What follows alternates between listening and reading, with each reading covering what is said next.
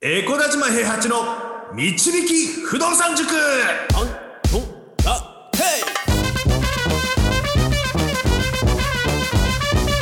この番組は私エコダ島平八と不動産塾の右明かし担当 JJ でお送りします。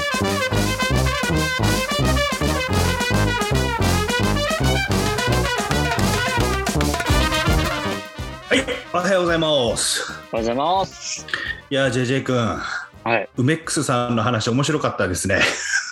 いやめちゃくちゃ面白かったですよ、本当に。ちょっとまだ2回流してて、実は今日も流す予定ですけど、うんうんうん、今日はあれですもんね、ちょっと予定を変更して告知があるということで。そうそうそうそうそうそうそう、うん、あのーはい、実はなんですけど、あのー、明日ですね、明日8月の21日ですか、はい、あのー、デラックス親の会っていう関西にね、デラックス母ちゃんっていう投資家さんがいらっしゃるんですけど、うんそこのデラックス親の会でオンラインズームセミナーやらせていただくことになってまして、はいはいはい。一応スタートが夜の7時50分から、えーはい夜中の23時までっていうことで、はい。前半が僕の、えー、とセミナーをやってですねで後半があのラガさんっていうのとルイルイってあの北海道のルイ86世帯さんっていうのがいるんですけどはい。その方とあの対談っていう風な形でねデラックス母ちゃんと一緒に対談っていう風な形でやらせていただくよということでセミナーを予定してまして、おおはい。でもちろんですねあの僕のセミナーですからあの、はい高所得者向けとかねあの、もうあのバリバリやられてる方向けのセミナーではなくてうん。あの中所得サラリーマンでね。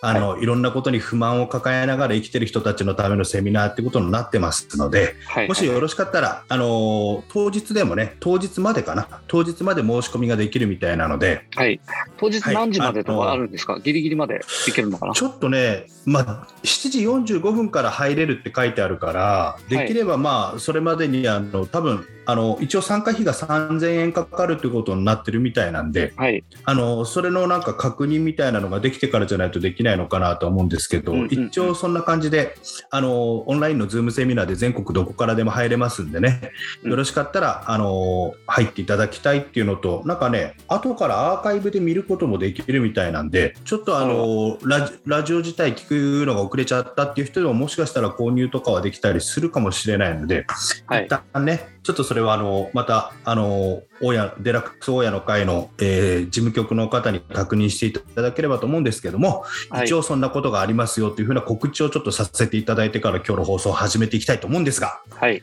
いやー、ようやくね、あのーたまにはね、大親みたいなことも僕もしてるんですけど、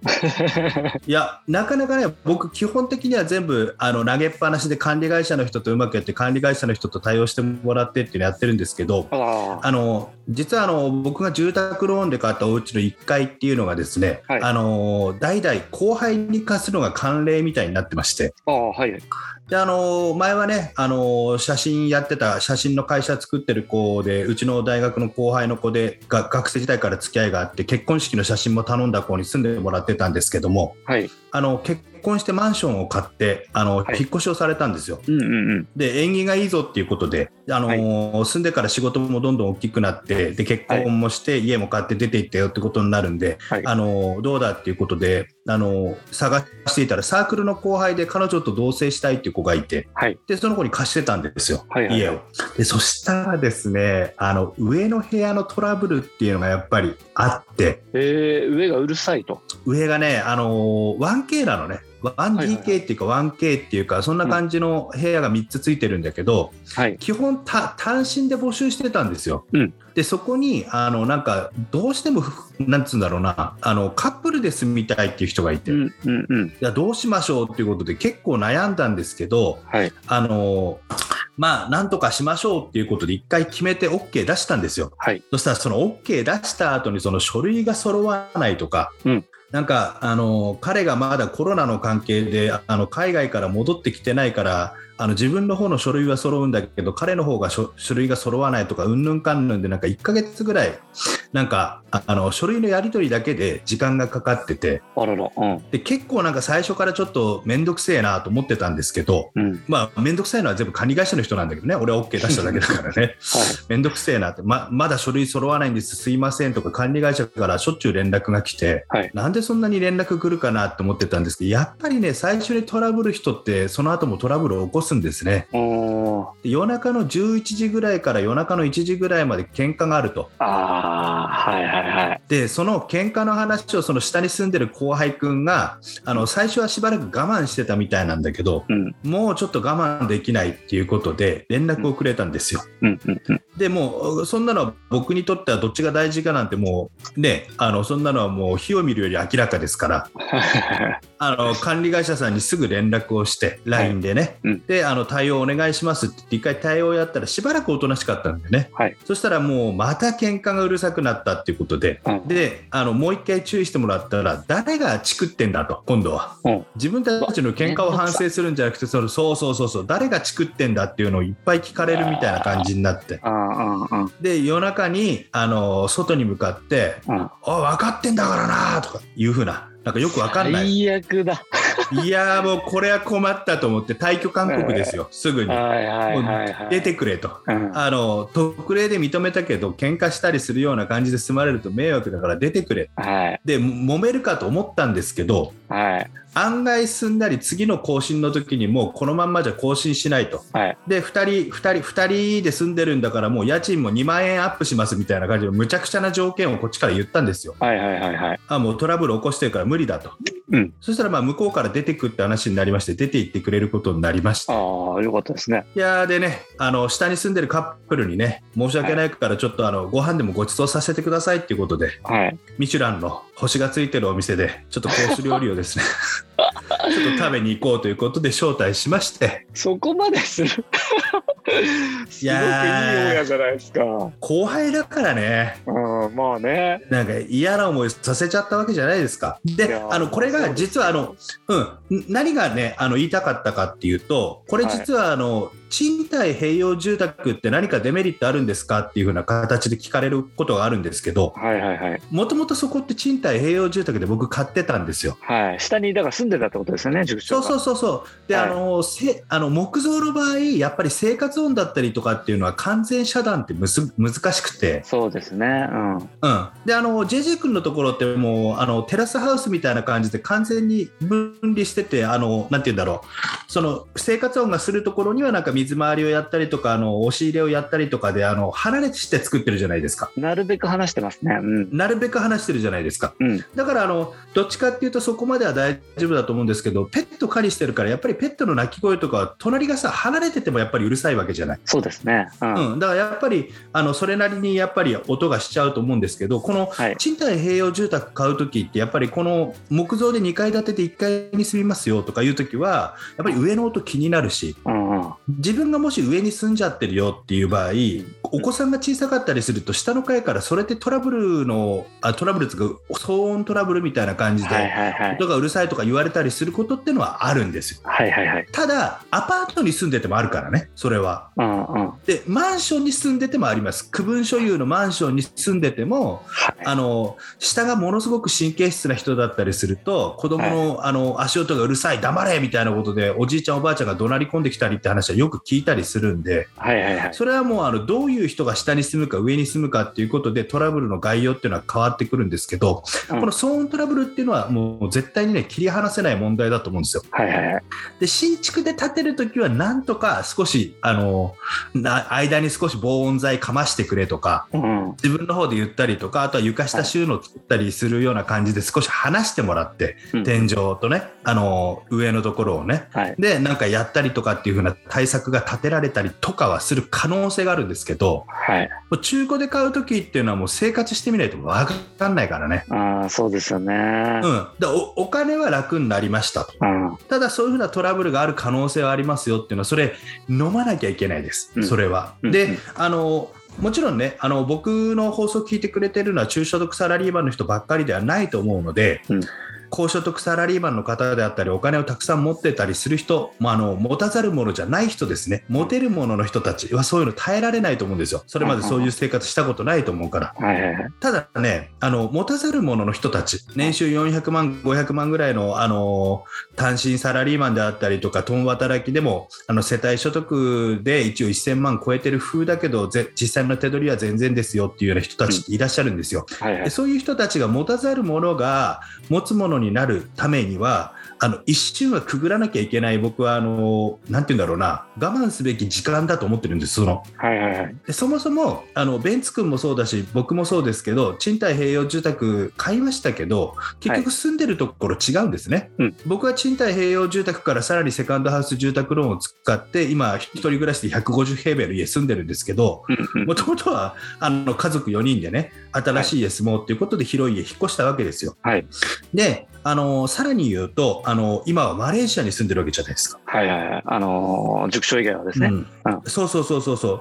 で巡り巡って結局住宅ローン組みましたあの1階に住んでましたっていうところから上に3部屋住んでましたっていうところから一軒家になってで一軒家からマレーシアに行くみたいなわらしべ長者みたいなことしてるんですけど。このなんていうんだろう持たざる者があの持つべき持つ人になるっていう時にはこのくぐらなきゃいけない我慢しなきゃいけないところを我慢してわらしべ長者になるためにちょこっとずつ自分のたあのー状況を改善していくよっていうふうに物件を買い進めていくことが大事だと思っててはい。なんかあのーよくね聞かれるんですけどね。あのー僕はいいですよねみたいなこと言われたりすることがあるんですよね。その現在の状態だけで。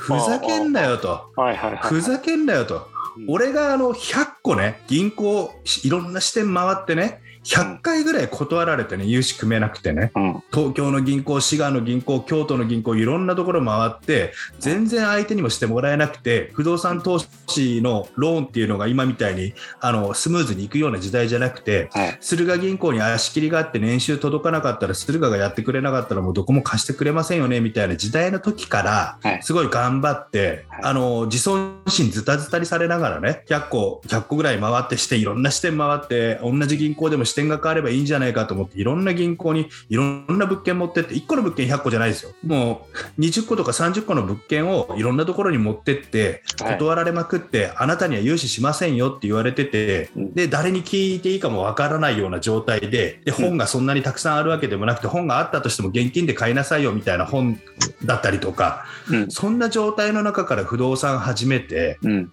で今の状態になるまでにあの途中からトントン拍子になったんだけどトントン拍子になるまでどんだけ苦しかったかって話なんだうん。うん。うん。うん。そのどんだけ苦しかったかのどんだけの部分を知らない人たちがいいですよね時代が良かったですよねって言われると腹立って腹立ってしょうがないの努力してるんだと。努力してないわけじゃないからねうん一回努力して我慢してお金が回るステージになってからはすごく楽でしたよってなりますよそりゃはいはいはい。で途中からチーム作ってやってたからチームで物件を抑えたりするようになって物件取得はだいぶ楽になりましたよ。うん、うん。でもそのチーム作ったのも自分で作ってるしね。はい。最初は3人とか4人ですよ。しかも手がかかって俺のこと誰も尊敬してなくてね。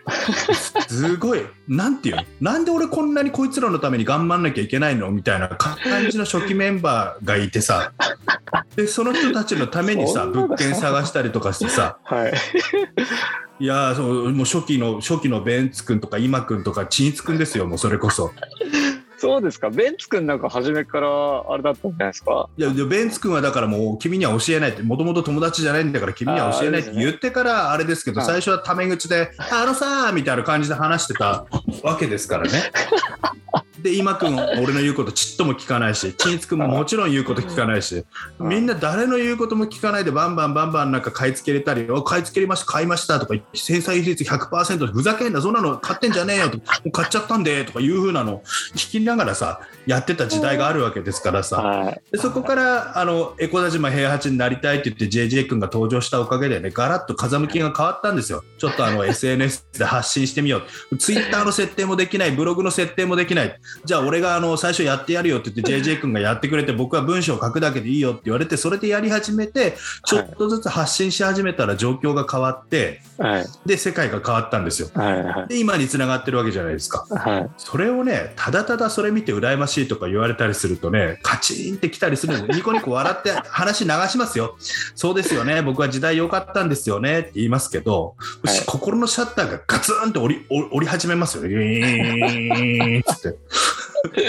もうそいつの話は聞かないと。いや聞かないまではいかないんだけどちょっとそれをなんか単純に言い過ぎだなと思って。ああ、なるほどね。だうん、なんかお金もお前んちはなんか親が金持ちでいいよなって言うけど、じゃあ親の世代からしてみた時にお前の親より俺努力したよっていう人いっぱいいると思うんですよ。はいはいはいはい。それ子供がその親のことを頼ってるか頼ってないかっていうのは親の教育方針だったりとかするわけじゃないですか。はい、そうですね。で人によっては高校出るまでは出すけど大学は自分でがあの払っていけとか言ったりする人もいるんですよ。どんなに金持ちでもね。あだからそういったことをなんかなんつうの？いろんな周りの環境とかをなんか羨ましがるんじゃなくてねうん。我慢しなきゃいけないところは我慢しなきゃいけないですよはい賃貸併用住宅にもメリットデメリットありますようん。でベンツ君なんかは一戸建てを2つ買って片っぽを貸してるからそんなに騒音はしなかったかもしれないけど、ベンツ君ちの犬めちゃくちゃ吠えたから隣の人すげえ嫌だったと思うんだよね そんな吠えるんだ。すげえ吠えんだよ。もう殺処分しろって言ったらすげえ怒られてさ。そんな そりゃ怒るわ。吠える犬なんだこれってなこと言っちゃダメでしょ。すげえ吠えんだもんだって。こんなに吠えるかっていうぐらいで吠えてさ。で結局さあの絶対ペットは飼わない方がいいよって言ってたの。旅行行きづらくなったりとかあの、うん。なんつうのあの家開けづらくなるよって言って、結局今その犬ベンツ君のお母さんが世話してるわけですよ。ああ、もう家族はだって。世話すべき家族はね、マレーシア行っちゃったりしてるから。まあ、そういったこともあったりするんで、まあ、いろんなことありますけど、あの賃貸併用住宅のトラブルとかもあったりするけど、僕の場合は管理会社に基本的に丸投げですけど、はいたまには後輩だから、住んでるのが後輩だから、レストランに連れてったりしますよっていうような報告を兼ねて、愚痴を言いたかったっていう回ですね、今日はね。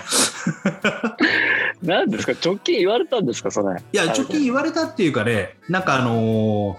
たまにいるんですよね、そういう人がね。いや、あのー。いるでしょうね。うん、でもちょっとその背景少し考えてくれよって思ったりするなっていうことをちょっと思いまして。であの明日はねちょっとセミナーなんでねあのそういったあの、うん、なんて言うんだろうなそういったあの暗い話じゃなくて明るくねポジティブにあのやれるような感じでっていうことでセミナーをやっていきたいと思いますので、はいあのぜひねあのこれからやりたいと思ってる人たちにとってはいいセミナーになるんじゃないかなと思いまして資料も作りましたので明日お待ちしておりますのでよろしかったら来てみてくださいということです。はーい。はいあのー、申し込みリンクはじゃあコメントの方に貼っておきますので、あありがとうございます。あり飛がとうございます。はい。そうね。す最近あのうどんの配信のやつね、あの舞台の配信のやつを貼ってもらってたんですけども、ちょっと一日だけ、あのはい別で、あのデラデラックス親の会のやつリンク貼ってもらえればと思いますので、よろしくお願いいたします。はい。はい。これセミナーとしては安いですよね。多分ね、3000円とかでもっと高いのありますもんね。まあでどもリアルセミナーだったらね、まあそんぐらいなんだと思うんだけど、ズームセミナーってどうなんだろうなっていつも思ったりはするんですけど、うんでもあの逆に言うとその価値がない話はしないと思ってるんで、うんその価値に見合った話はしますよって思って毎回あのやってはいるので今回僕ねあのゲストで行くだけなので値段決めたのもね僕じゃないですしね、うんあの 毎毎回やってるっていうか何ヶ月かに一遍やってるセミナーであのやらせていただくっていうような形にはなってくるのでただあの安いんじゃないかって思われるようなぐらいのセミナーはちょっとやりたいと思ってます。そうですよね。はい、いやー、いい時代ですね。わざわざあの会場まで行かなくても受けられるって、ね。いや本当ですよ本当に今の人たちはねあの逆に情報は自分から探せばいくらでも捕まえられるからね俺たちが始めた時と違って、うん、しかも会場のキャパも気にしなくていいから、本当だね。集客もね、集められるっていう。うん、演劇にもねこういったあれをねちょっといろんなことを可能性をねやっていきたいなと思いますけど、はい。ねまあまあ今日は今日はそんなことで。はい、わかりました。じゃあ、はいはい、皆さん、リスナーの方、面白いと思った方はフォローお願いいたします。あと、コメントとレターも受け付けておりますので、よろしくお願いいたします。はいよろしくお願いしますはい、じゃあ、塾長、今日もありがとうございました。はいありがとうございました不動産は富を導く算数だこの番組は小柳島平八と JJ がお送りしました